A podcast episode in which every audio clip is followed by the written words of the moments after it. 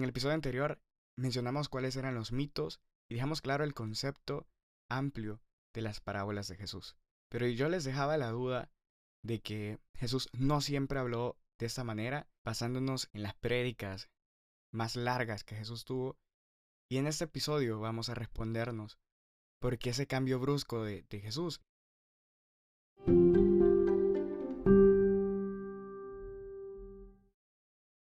Bienvenidos al episodio número 10 de Bendita Duda.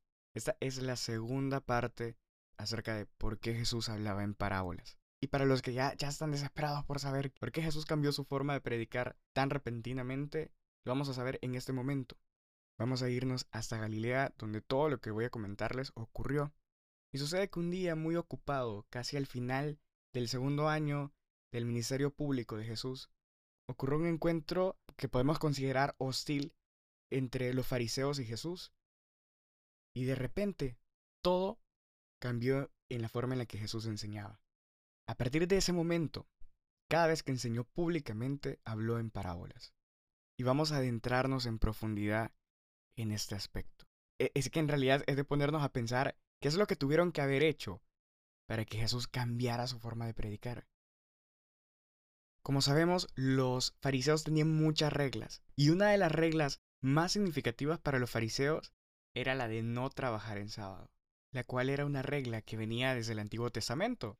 Entonces los fariseos, para no complicarse y que no ocurrieran infracciones accidentales de lo que se podía y lo que no se puede hacer en sábado, decidieron mejor prohibirlo todo. Sin importar cuál fuera su objetivo original, ya los fariseos esta regla del sábado lo habían hecho un asunto de inmenso orgullo para ellos. O sea, ellos se sentían orgullosos de ver cómo todos obedecían a esta regla. Ellos se basan en, lo que dice Isaías 58, que dice, respeta el sábado. No te dediques a tus negocios en mi día santo. Considera este día como día de alegría, como día santo del Señor y digno de honor. Hónralo, no dedicándote a tus asuntos, ni buscando tus intereses y haciendo negocios. Y eso es importante porque el descanso de los sábados es algo de lo que venimos hablando desde el principio de las escrituras. En el Génesis, en Génesis 2, del 1 al 3, es el versículo donde todo esto del sábado empieza. Y dice, para quienes no lo recuerdan, el séptimo día terminó Dios lo que había hecho y descansó. Y eso es palabra de Dios. Y entonces viene Dios y declara el sábado santo, como un favor hacia la humanidad. Y es que es importante que entendamos que Dios no dijo esto, no descansó porque para sentir alivio o para recuperar sus fuerzas, sino porque su obra había terminado.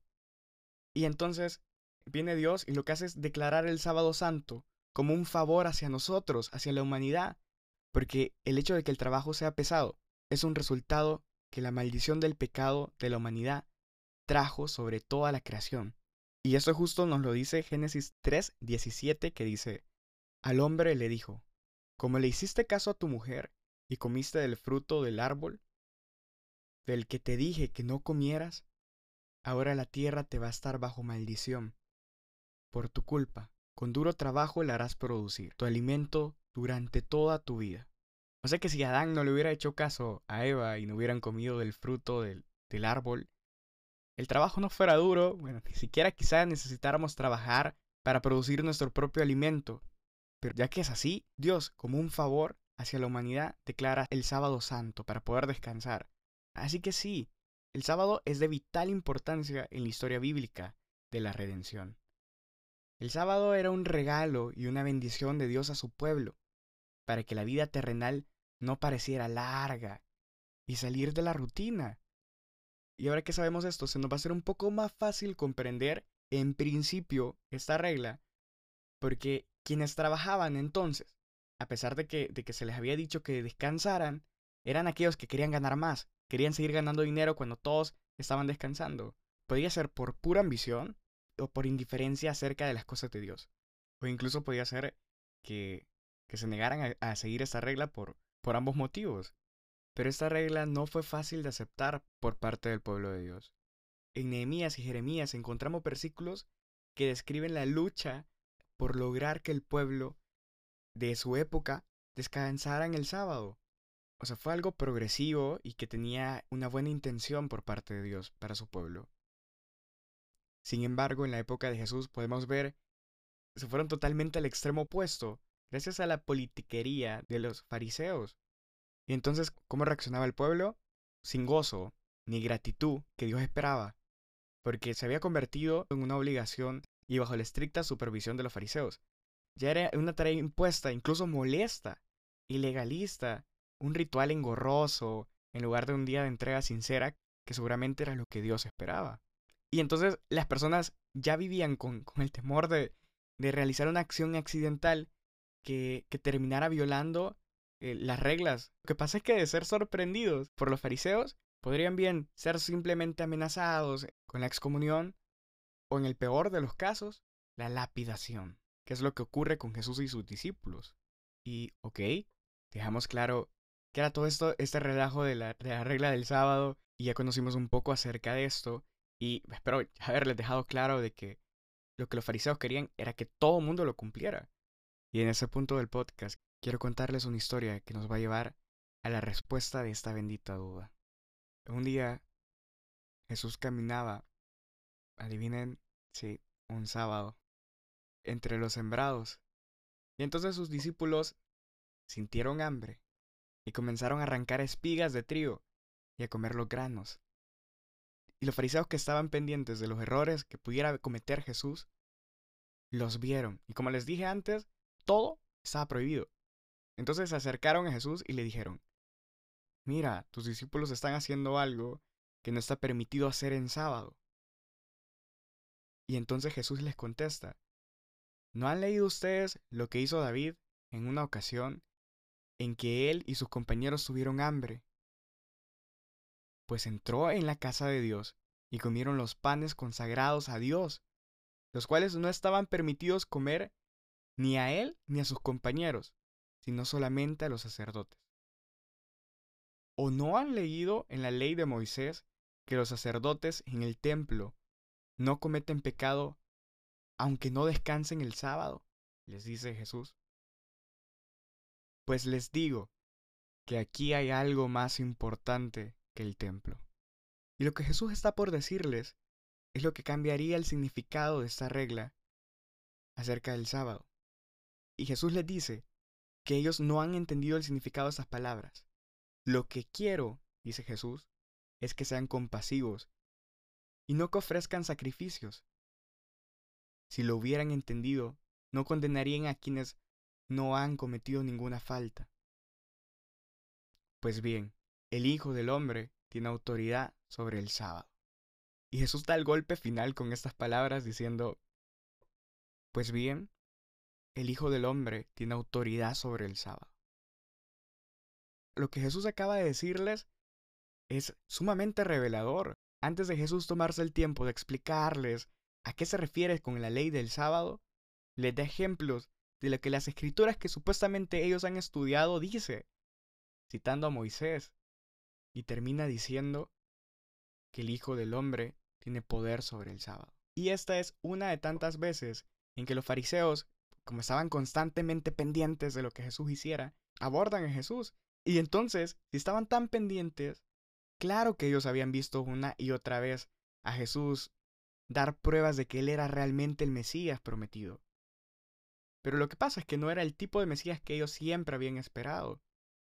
Y el verdadero problema saben que los fariseos sabían que si él tomaba su lugar legítimo, el lugar que le pertenecía como rey, como Mesías de todo el pueblo de Israel, devastaría el estatus de todos los fariseos y pondría fin a su influencia sobre el pueblo. Entonces los fariseos estaban preocupadísimos por la pérdida de su poder. O ya sentían que venía Jesús y le, y le estaba todo lo que tenían. Y de esto nos cuenta San Juan capítulo 11, versículo 48, con las palabras de los fariseos, que, que murmurando entre ellos y planeando cómo quitar a Jesús del camino, dicen, si lo dejamos, todos van a creer en él, y las autoridades romanas vendrán y destruirán nuestro pueblo. O sea, ya no es el pueblo de Dios, sino que ya incluso lo, lo hacen suyo, nuestra nación. Y entonces, este era el miedo de los fariseos. Esta era la razón por la que le buscaban y le buscaban a Jesús los errores para tratar de sacarlo del camino. Entonces, lo que Jesús empieza a hacer en vista de la, de la hostilidad de los fariseos es que comenzó a ser más discreto en sus movimientos. Y eso que les acabo de decir, Mateo lo, lo confirma diciendo que, sabiendo esto, Jesús apartó de ahí y le siguió mucha gente, y sanaba a todos, y les encargaba rigurosamente que no le descubriesen. Pero entre tanta sanación que Jesús continuó haciendo, hay una que va a determinar este punto al que tanto sé que todos ya estamos esperando que llegue, en el que Jesús cambia finalmente su manera de predicar. Lo que ocurrió sin duda fue un acto de Dios como todos los, los que Jesús había estado haciendo. Y Mateo nos cuenta qué fue lo que pasó. Entonces fue traído a él un endemoniado, ciego y mudo. Eso está en Mateo 12:22. Y las, y las escrituras relatan con lenguaje muy sencillo y nada sensacionalista lo que Jesús hizo con este hombre. Mateo 12:22 dice, le sanó de tal manera que el ciego y mudo veía y hablaba. Palabra de Dios. Recordemos, a esta altura de la vida de Jesús, cada vez que hacía esto estaba rodeado de mucha gente. Marcos 3:22 nos narra que no eran los fariseos que estaban detrás de Jesús en esta ocasión, sino que eran los escribas que habían venido desde Jerusalén. Habían hecho el viaje de cuatro días de Jerusalén a Galilea con el único objetivo de encontrar a Jesús con alguna falta. Recuerden que, como les comenté antes, ya habían estado conspirando en contra de Jesús para sacarlo del camino, y esta iba a ser la primera fase de la conspiración que finalmente culminó con la muerte de Jesús en la cruz. Pero ahora voy a pedirles nuevamente que utilicemos nuestra imaginación. Volvamos a ese momento en el que Jesús acababa de hacer una sanación instantánea de este endemoniado, frente a una multitud de testigos, y la gente sorprendida y con admiración de lo que Jesús acababa de hacer, empieza a decir en voz alta, ¿será este aquel hijo de David? Esto nos lo dice San Mateo 12:23. Parecía que la multitud estaba a punto de hacer a Jesús su rey, y los escribas que habían venido de tan lejos no se podían quedar de brazos cruzados viendo cómo, cómo todos empezaban a decir esto. Al oír esto, los fariseos dijeron, Belcebú, el jefe de los demonios, es quien le ha dado a este hombre el poder de expulsarlos. Y este fue el momento preciso en que todo cambió. Y lo que ocurre inmediatamente en Mateo 12 es que es un corto discurso que culmina con la advertencia de Jesús acerca del pecado imperdonable. A cualquiera que dijere alguna palabra contra el Hijo del Hombre, le será perdonado, pero al que hable contra el Espíritu Santo, no le será perdonado, ni en este siglo, ni en el venidero. Y eso es lo que Jesús le dice. Trataron de desacreditar a Jesús utilizando una blasfemia, alegando que sus milagros eran posibles por el poder de Satanás. Pero ¿qué cosas están diciendo? Pero ¿por qué darle el mérito a Satanás por lo que Jesús había hecho por medio del poder del Espíritu Santo? Esto solo lo pudieron hacer porque ellos llegaron a comprender plenamente quién era Jesús y con qué autoridad hablaba y actuaba. Sin embargo, ellos lo odiaban con un odio diabólico. Y está claro que ellos mentían cuando decían que Él era diabólico. Y es que esta ofensa es realmente grave. Todos los milagros de Jesús se hicieron de acuerdo con la voluntad del Padre mediante el poder del Espíritu Santo. San Lucas 4, versículo 14 dice, Jesús volvió a Galilea, donde les dije que ocurrió todo esto, lleno del poder del Espíritu Santo. Y se hablaba de él por toda la tierra de alrededor, palabra de Dios. Por lo tanto, el simple hecho de pensar en negarle el mérito al Espíritu Santo era un hecho aberrante. La palabra de Dios nos dice que el Espíritu es el que da testimonio, porque el Espíritu es la verdad. Una vez más, quiero recordarles que los fariseos sabían todo esto, que las señales y los milagros que habían visto eran reales e incontrovertibles. Y ese fue un día largo para Jesús. Ese mismo día en la noche, Jesús calmó una tormenta en el mar de Galilea. Más tarde aún, él liberó a dos endemoniados que vivían entre las tumbas, pero lo realmente crucial de ese día fue enseñar a las multitudes. Y en ese mismo día Jesús comenzó a hablarles en parábolas. La primera parábola que Mateo registra es la parábola del sembrador, seguida de una explicación privada que les da Jesús acerca de esta parábola. Esto fue para que se cumpliera lo que había dicho el profeta. Hablaré por medio de parábolas. Diré cosas que han estado en secreto desde que Dios hizo el mundo. Y es así que los fariseos, al declararse deliberadamente en contra de la verdad y enemigos de Cristo, perdieron el privilegio de escuchar más verdades simples de sus labios. El cambio en el estilo de enseñanza de Jesús fue inmediato y drástico. Todo lo que él enseñó en público desde ese día se ocultó a todos, salvo aquellos con oídos dispuestos a escuchar. Y es así hasta nuestros tiempos. Sé que ahora les he dicho más citas de lo que normalmente uso, pero es para que podamos ir y comprobar cada una de las cosas que les he dicho en la palabra de Dios. Y antes de, de terminar esta bendita duda, quiero que utilicemos por última vez nuestra imaginación. Y ya que hemos venido contando una historia, quiero dejarlos con una imagen que personalmente me pareció preciosa. San Mateo 13 del 1 al 2 va a ser quien nos ayude a plasmar esta imagen en nuestra mente y en nuestros corazones de Jesús contando las parábolas. Aquel día salió Jesús de la casa y se sentó junto al mar. Y se le juntó mucha gente, y entrando él en la barca, se sentó y toda la gente estaba en la playa.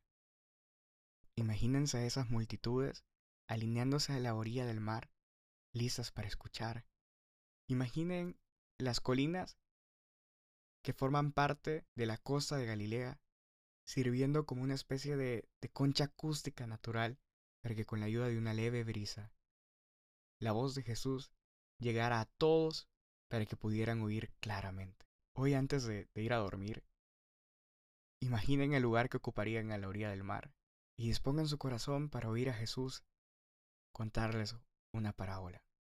Que el Señor los bendiga. Hasta la siguiente bendita duda. Adiós.